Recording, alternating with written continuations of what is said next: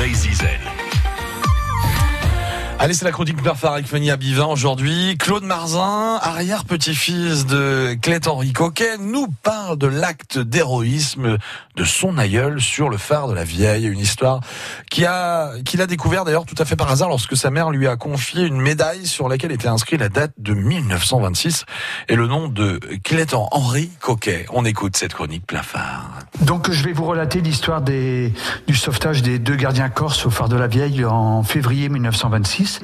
Donc il faut savoir d'abord que euh, suite à la Première Guerre mondiale, il y avait deux deux anciens soldats euh, corses, Mandolini et Ferracci, qui avaient été euh, rescapés de la Grande Guerre, donc qui étaient mutilés de guerre. Il y a un qui avait perdu l'usage de son bras droit et l'autre et les deux avaient des poumons perforés, qui s'étaient retrouvés avec des emplois réservés au phare de la Vieille. Donc euh, ça faisait plusieurs semaines qu'ils étaient au, au, au, phare dans des conditions très difficiles parce que les tempêtes se succédaient les unes après les autres en, en cet hiver 1926. Et donc euh, en février, la, le Léon Bourdel, le, le, ravitailleur des phares et balises, a tenté de les de faire une relève au phare. Ça a été plusieurs fois un échec. Et puis, euh, dans la nuit du 18 au 19 février 1926, euh, les deux gardiens, à bout de force, épuisés, n'ont pas pu allumer le feu du phare de la Vieille, ce qui a provoqué le naufrage de la goélette euh, de, de Paimpol, la surprise, qui a disparu dans la nuit du 18 au 19 février dans le Ratsin. Suite à ça, donc euh, un drapeau qui a été hissé en berne au-dessus du phare, et donc mon arrière-grand-père à l'époque, qui était Claude Henri Coquette, qui était ravitailleur de phare, pêcheur aussi, euh, a décidé de tenter le tout pour le tout et de, partir sauver les deux marins, les deux gardiens de phare corse. Donc euh, il a pris avec son équipage, ils sont partis à la voile et à la rame dans le Ratsin.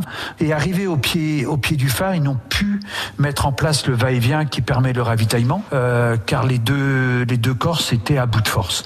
Donc euh, le premier euh, gardien-chef Carninon, il a mis un bout autour de, de, la taille et il a plongé dans le Ratsin pour euh, atteindre le phare. Euh, ce qu'il a réussi à faire assez facilement. Et, mais il fallait un deuxième gardien pour, euh, pour l'aider à mettre le va-et-vient. Donc euh, Pierre Coquette, le matelot, qui était donc le, le fils de Claude Henri Coquette, a plongé aussi. Et à eux deux, ils ont, pu, ils ont réussi à, à remettre le va-et-vient en, en, marche et donc à faire rapatrier les deux gardiens vers la, la barque Les Trois Amis.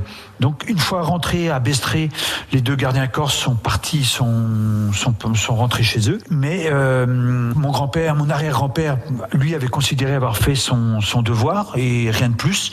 Sauf que la dépêche de Brest, l'ancien télégramme, a ébruité l'affaire, ce qui a fait bouger les instances nationales. Il il a eu le prix Constance 1926, des récompenses de la marine marchande euh, et des phares et balises pour ce, pour ce sauvetage. Voilà, vous avez plus d'infos sur francebleu.fr cette chronique plein phare avec ce phare de, de, la vieille. Au large au large de la pointe du rat que vous pouvez voir il est magnifique. 7h43